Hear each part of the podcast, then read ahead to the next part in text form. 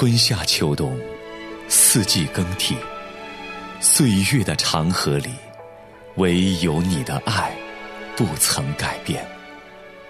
每一口呼吸都是出于你，耶稣基督，因为你的爱，我拥抱每一天。耶稣基督，我的依靠，十字架是我永远的荣耀。拥抱每一天，凌云主持。都是属于你。拥抱每一天，信仰广场。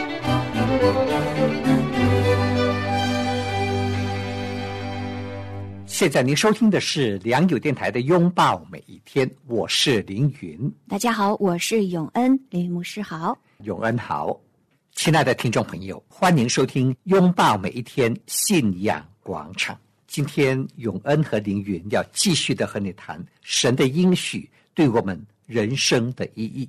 在过去几期的节目时间里，我们和你谈到与得救相关的应许。那今天呢？我们要针对这一方面来做一个总结。哎呀，这个永恩啊，呃，这个得救的问题哈，嗯，一直是呃中国教会啊，我们很多基督徒感到比较有困惑的问题，或者说呃这个问题常常就会引起很多人的争议吧。嗯，啊，这么说哈，对，啊，到底要怎样才可以得救？哈，嗯，保罗在以弗所书。第二章八到九节这么说：“你们得救是本无恩，也因着信。这并不是出于自己，乃是上帝所赐的；也不是出于行为，免得有人自夸。”那根据这两节经文呢，很多基督徒啊就会深信，我们基督徒得救不是出于行为，嗯，乃是本乎恩。的确，我们没有一个人。能够靠自己的行为，嗯，来称义，嗯，来得救，对，这是绝对的，嗯，世人都犯了罪吗？嗯哼，谁有资格呢？嗯，如果真的是要靠我们的行为得救，没有一个人有资格得救，我们都是罪人呐，我们完全是靠主耶稣基督的救恩，对，恩典还有救恩，嗯，是的，是，也凭着我们的信心，我们用这样信心去承受这样的恩典和救恩，我们。借着信心，嗯，凭着信心接受神所赐的这份救恩，嗯。但是有很多基督徒就因为根据这两节圣经，就认为说行为不重要，行为不重要。嗯，我们既然不靠行为得救，行为在我们的生命中就没有那么重要了。那你认为呢？行为不重要吗？行为也非常的重要，在圣经雅各书中就论到了信心和行为。在第二章是这样说：“我的弟兄们，若有人说自己有信心却没有行为，有什么益处呢？这信心能救他吗？就像刚才牧师您问的，如果我什么都不做，没有作为，我只是所谓的这个信心，雅各也提出了这样的疑问：这信心能救他吗？他接着写道。”若是弟兄或姐妹赤身露体，又缺了日用的饮食，你们中间有人对他说：“平平安的去吧，愿你们穿的暖，吃的饱，却不给他们身体所需用的，这有什么益处呢？”这样信心若没有行为，就是死的。这让我看到，如果我们没有相应的行为，其实它证明了我们那个信心也是假的。是的，嗯，是没有活性的。是的，嗯，所以啊，雅各他就要。针对很多基督徒的问题，他强调行为在基督徒的生命中至关重要的地位。行为在基督徒的生命中那至关重要的意义。没错，在这里他举的例子是给弟兄姐妹，譬如说他们有需要的时候，嗯，我们如果塞住了自己怜悯的心，只是口头给予人祝福，其实有能力却不予以帮助的这样没有行为的体现。那其实应用到其他方面，也可以体现在，譬如说我生活中有一些陋习，有一些上帝所不喜欢的一些瘾头，但是我明明知道这是上帝不喜悦的，但是我就只是说我凭着信心相信我可以得救。但是如果我不弃绝这种行为和这种错误的生活方式，其实它也证明了。我根本不想和这种不好的生活方式脱离，也可以说，这样的信心如果没有行为也是死的。是的，嗯，因为如果我们有信心的话，我们的信心是可以帮助我们脱离这样的行为的。另外，在二章的后面也讲到，雅各有提到亚伯拉罕献以撒这样的一个事例，然后他说，可见信心是与他的行为并行，而且信心因着行为才得成全。是的，嗯。所以真正信主的人，嗯，他的生命必然会改变，他必然在他的行为方面呢，有所体现，是的，彰显他的信心。对，借着他的行为的改变来证实他对神的信心是真实的。嗯。所以雅各说：“我的弟兄们，若有人说自己有信心却没有行为，有什么益处呢？这信心能救他吗？”雅各问这个问题。嗯你说你有信心却没有行为，这样的信心能救你吗？雅各问。嗯哼所以我们要思想，真正的信心一定会带出美好的行为。嗯一个人对主有真正的信心，他的生命必然会更新改变，会越来越像耶稣基督。嗯我们必须这样说哈。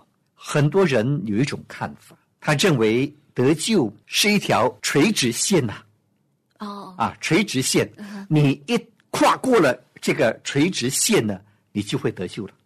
嗯啊，你信主了，通过一个祷告接受主的救恩，嗯你就会得救了，啊，直通天堂。直通天堂。嗯，哇，如果一劳永逸。那太好了，嗯那太好了。嗯但事实上，得救不是一条垂直线，它是一条水平线。就是每时每刻都是我们一个信心的选择和一个信心的决定。对，嗯他还要走很多路。得救是一个过程，是一个历程，是一辈子的事。那呃，这可不可以说？因为我们知道成圣是一生之久嘛，对成圣。那这个成圣和这个得救可以划等号吗？啊、我们从信主那天开始就得救了。嗯就开始走上得救的历程。《天路历程》那本书你看过吧？嗯，我没有看原书，但是我听过咱们这个呃 良友的广播剧。是的，嗯啊、我们鼓励听众朋友啊，有机会都好好的读一读《天路历程》这本书。嗯，非常棒。嗯啊，讲到一个人呐、讲到一个基督徒，他信主之后，直到他抵达天堂，这个整个的过程，他遭遇了什么事？嗯，他经历了什么事？对，各种诱惑、试探、打击，苦难等等等等。嗯是好，嗯那从得救的起点到抵达天堂的终点，那是一段很漫长的历程，嗯要走很多路。所以称义呢，它是一个得救的起点。称义呢，是让我们脱离过去的罪所带来的惩罚，他将我们过去的罪埋葬了、嗯遮盖了。嗯但是我们称义之后，还要继续走很长的路，嗯才能够到达天堂。这条很长的路叫做成圣之路。嗯所以很多的传道人或者很多基督徒，嗯，在带领人信主的时候，就对他说：“你信耶稣就得救了。”当然，但是他却没有告诉这个人，你信主之后，你还需要靠着圣灵来过着得胜的生活。嗯你还要靠着圣灵来追求成圣的生活，直到最后你才能够进入天堂。没有这样的教导是一种很不负责任的态度啊！你信耶稣好了，但是你信耶稣以后，你继续要活在世界上啊，你还有七情六欲啊，你还会面对很多的试探诱惑，嗯。你还会有肉体的情欲、眼目的情欲、今生的骄傲啊，嗯，对吗？对。你没有告诉他这些，你说信耶稣就得救了，那他信耶稣之后还有几十年的人生岁月，天天要面对试探和诱惑，怎么办呢？你没有教导他说，你还要靠着圣灵来过着得胜的生活，很不负责任的态度，或者说我们自己无知，我们在教导的时候也没有把这个救恩的真理讲解的清清楚楚。嗯成圣，它在我们的生命中，它占了巨大的部分。嗯因为称义是让我们脱离过去犯罪所带来的惩罚，但是成圣呢，是靠着圣灵帮助我们脱离罪恶的权势。这句话非常重要，牧师您再强调一遍。就是说，称义是帮助我们脱离过去犯罪所带来的惩罚。过去，嗯过去一切的罪都过被去我们是在死亡权势的辖制之下，在黑暗中，嗯，在各样的邪情私欲当中生活。嗯，我们我们死在，罪恶过犯之中。嗯过去呀、嗯诚意把我们过去都埋葬了。嗯哼，OK，但是呢，诚意之后呢，我们还要继续走人生的道路，对，走信仰的道路。嗯我们需要靠着圣灵来追求成圣，帮助我们脱离罪恶的权势。到最后，我们结束在这人生的序页，我们就能够进入天堂。嗯，也就是说，我们虽然在呃信主的那一刻，我们被称义了，但是如果我们不时时刻刻的抓住主的话，我们依然会回到罪恶的权势之下，是这个意思吗？是的，但是实际上，我们已经呃属于基督，我们的身份是属基督的孩子。照理说，我们不在他的罪恶权势下。但是如果我们不有意识的去提醒自己，我们会忘掉自己的身份。可不可以这么讲？就是说，我们有信心，我们有行为，我们用行为来证明我们的信心，我们相信我们是属基督的儿女。但是如果我们只认为我们已经得救了，所以我们可以放放心心的随心所欲的生活，这种随心所欲，其实我们会忘掉我们是神的儿女。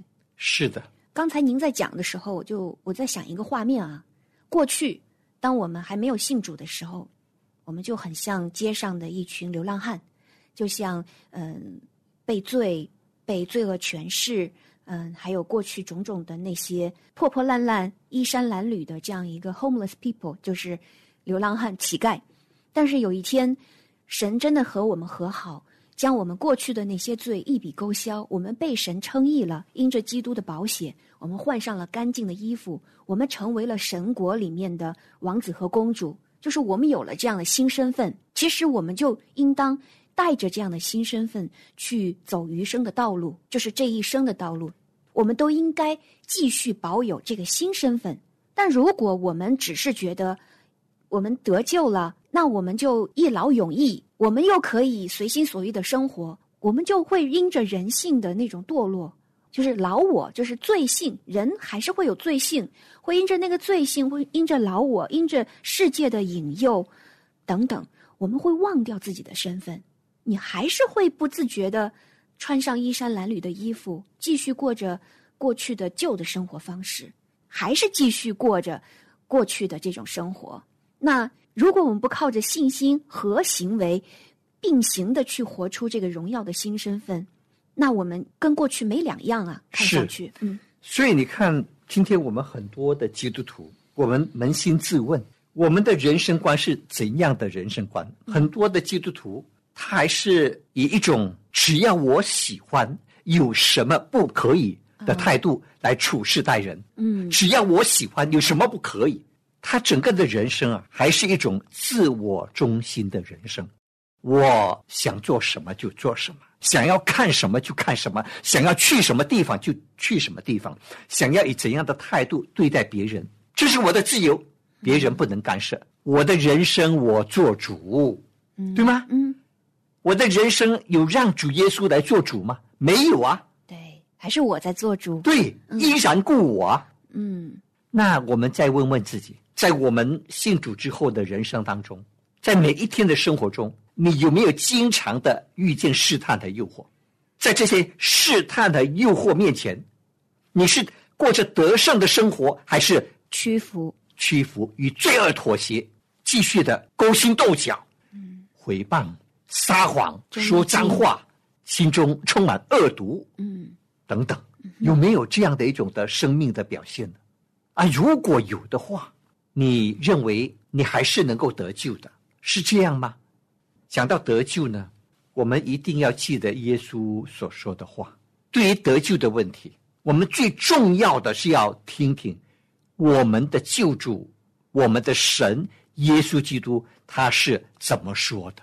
对，耶稣基督来到这个世界上，不仅仅是完成救恩，不仅仅是要跟人建立一种零距离，不仅仅是要啊让人看见他就是看见了父，从耶稣的身上能够看见神的性情，看见神的属性等等。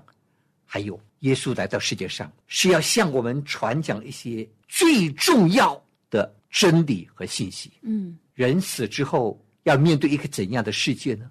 嗯耶稣讲了许多和天堂和地狱相关的信息，讲的最多的就是耶稣，因为只有耶稣知道人离开世界以后要遇到什么事，嗯，对的，对吗？他是神啊，只有他知道未来的事啊，嗯知道的最清楚啊，也是最有资格、最有权威来传讲这方面的信息。马太福音第七章，耶稣讲的这段话，我们一而再、再而三的强调过。嗯耶稣说，将来审判的那日，当那日，当审判的那日，有许多人来到耶稣的面前说：“主啊，主啊，我们不是奉你的名行异能、传道、赶鬼等等等等等等，是吗？”啊，这些人他们不可能是非基督徒，更不可能是无神论者，嗯他们一定是基督徒，嗯，对吗？对，但是耶稣说什么呢？我不认识你们，嗯，而且他还称他们为作恶的人，作恶的人。嗯这表明说呀，他们的信心是假的。嗯他们可能认为自己有信心，但是他们没有行为，他们的行为是邪恶的行为、败坏的行为。所以耶稣说什么呢？凡称呼我主啊、主啊的人，不能都进天国。唯独遵行我天父旨意的人才能进去。是啊，对，遵行天父旨意，那就是要时时的去用信心去选择，让神来做主。对，嗯遵行天父的旨意，这是什么呢？这是行为呀、嗯你既然称呼我为主，嗯你既然接受我的救恩，那你愿不愿意遵行天父的旨意，过着讨神喜悦的生活呢？嗯如果你称我为主，嗯你却不愿意遵行天父的旨意，不愿意过着讨神喜悦、分别为圣的生活，嗯你的信心是真实的还是虚假的？是雅各所说的死的信心吗？而这样的信心能救我们吗？有信心没有行为，而这样的信心能救我们吗？所以讲到得救有四部曲：向上帝悔改，相信耶稣，接受洗礼，领受圣灵，这是得救的四个条件。我们再来温习一下哈，嗯。《使徒行传》第二章三十七到三十八节。众人听见这话，觉得扎心，就对彼得和其余的使徒说：“弟兄们，我们当怎样行？”彼得说：“你们个人要悔改，奉耶稣基督的名受洗，叫你们的罪得赦，就必领受所赐的圣灵。你看，当彼得在传讲耶稣死而复活的信息的时候，那些犹太人他们就问彼得：“我们该怎么办呢？我们现在该怎么办呢？我们把耶稣钉死在十字架上，那现在我们该怎么办呢？”彼得对他们说：“你们个人要悔改，悔改，悔改，然后呢，奉耶稣基督的名受洗，受洗。这样的话才能够叫你们得救，嗯，然后就会领受圣灵。圣灵。所以一个人要得救，他必须要悔改，然后呢要受洗。嗯耶稣说：“信而受洗的必然得救，嗯对吗？”嗯哼啊，这个信和受洗是不能够分割的，嗯这两件事是缺一不可的。信的你还要受洗，你才能得救。嗯哼所以有些人说：“哎，受洗是可有可无的，只是一个仪式而已，嗯不重要。”错，千错万错。受洗这件事情在耶稣的心目中是至关重要的。你们要去，使万民做我的门徒，奉父子圣灵的名给他们施洗，耶稣吩咐的清清楚楚，要给他们施洗。嗯彼得在这里说：“你们要悔改，奉耶稣基督的名受洗，啊，这样的话，你们的罪才能够得到赦免，你们才能够领受圣灵。所以，这个悔改啊、信主啊和受洗是不能脱节的，是息息相关的，缺一不可的。所以，你不能说：‘哎呀，我信主就好了，不必受洗了，我也会得救。’耶稣说什么？信而受洗的。”必然得救。嗯那你知道啊，这个受洗的意义非常的重要。嗯在这个罗马书第十章九到十节是怎么说的呢？罗马书十章九到十节，你若口里认耶稣为主，心里信神，叫他从死里复活，就必得救。因为人心里相信就可以称义，口里承认就可以得救。你看，你若口里认耶稣为主，心里信神，叫他从死里复活，就必得救。因为人心里相信就可以称义，口里承认就可以得救。哇哦，啊，你要口里承认呢，你才能得救啊。就正如耶稣所说的：“凡在人面前认我的，我在父面前也必认他；凡在人面前不认我的，我在父面前也必不认他。”嗯所以这个口里承认很重要啊。那你怎样承认呢？嗯洗礼，就是让我们有一个公开的机会，当众的宣称、宣告、承认耶稣是我的主，耶稣是我的救主。从今往后，我是属主的人，我是神的儿女。这个承认很重要啊。嗯哼你要口里承认，你才能得救啊！所以这个洗礼就是让我们有机会来当众的承认耶稣是我们的主。所以你信主之后一定要接受洗礼，你不能说我不要洗礼，我信就够了，不行。你说你信主，你却不愿意接受洗礼，坦白的说，我就不能保证你一定得救，因为耶稣说的清清楚楚、明明白白，嗯信而受洗了才能得救。，Amen。你若口里承认，你才能得救。牧师，但是如果在一些特殊的情况下，譬如说那个在十字架上的强盗，还有在一些特殊的环境下，嗯，比如说在医院临死的关头，某人他愿意觉知信主，但是没有受洗的条件，如果在这种情况下的话，那这样的话能得救吗？我们相信神，他知道一切嗯啊，神是最清楚的。嗯你有条件和没有条件受洗，神完全清楚。嗯神是针对那些有条件受洗的，嗯，就是有条件你就去受洗。没有条件根本无法受洗，不是不要受洗。嗯听好哦，不是不要受洗，而是他根本没有机会了。他愿意相信，但是他挂在十字架上，怎样受洗呢？对吗？嗯而像这种特殊的情况，嗯坦白的说，一般人很少会啊有这样的一种情况，对吗？对对我们一般上都有机会受洗。是的，嗯，没有机会都能创造条件的受洗。是的，是你真的无法尽力，至少你还能够有滴水的，对吗？对，那关于这个受洗的这样的应许，我们会在之后的节目中还会和大家详细的来讲，所以大家啊、呃请继续关注我们的节目，在后几期您还可以听到有关受洗更多的信息。是的，嗯是的。所以啊，我们在这里真的要提醒所有的弟兄姐妹，因为保罗强调我们要靠恩典得救，但是保罗的书信里头讲到基督徒的行为的篇幅啊，嗯太多了，太多了。你看保罗所写的书信，前面的一部分谈教义、谈真理，后面的一部分都是谈基督徒的生活、基督徒的行为，对吗？嗯我记得好像罗马书后面八章左右也是谈了基督徒的这样的一个生活方式、行为。对，嗯，罗马书从第十二章开始十二章开始。都是讲基督徒的行为，以弗所书第一章到第三章讲信仰的内涵，第四章到第六章都是谈基督徒的生活。哥罗西书也是一样，保罗的书信都是这样。所以保罗是非常非常的重视基督徒的行为。我们讲过很多次，讲过那个加拉太书第五章和哥林多前书第六章，呃，讲过很多次。这两段保罗不断的强调什么呢？保罗他不断不断的强调，一个人信主之后啊，如果继续的过着奸淫、污秽、邪荡邪术、仇恨、争竞、记恨、恼怒、结党、纷争、异端、嫉妒、醉酒的生活。保罗说：“我从前告诉你们，现在我又告诉你们，就好像我们讲了又讲，讲了又讲，讲了又讲，因为太重要了，这个信息，因为太重要了。所以保罗说什么？我从前告诉你们，现在我又告诉你们，告诉你们这些基督徒，行这些事的人呐、必不能承受神的国。你们说你们信得住，你们心中继续的充满仇恨、嫉妒、骄傲、淫乱、堕落的生活，你们岂不知不义的人不能承受神的国吗？不要自欺。你看，保罗说：“你不要自欺，你不要自我欺骗、啊。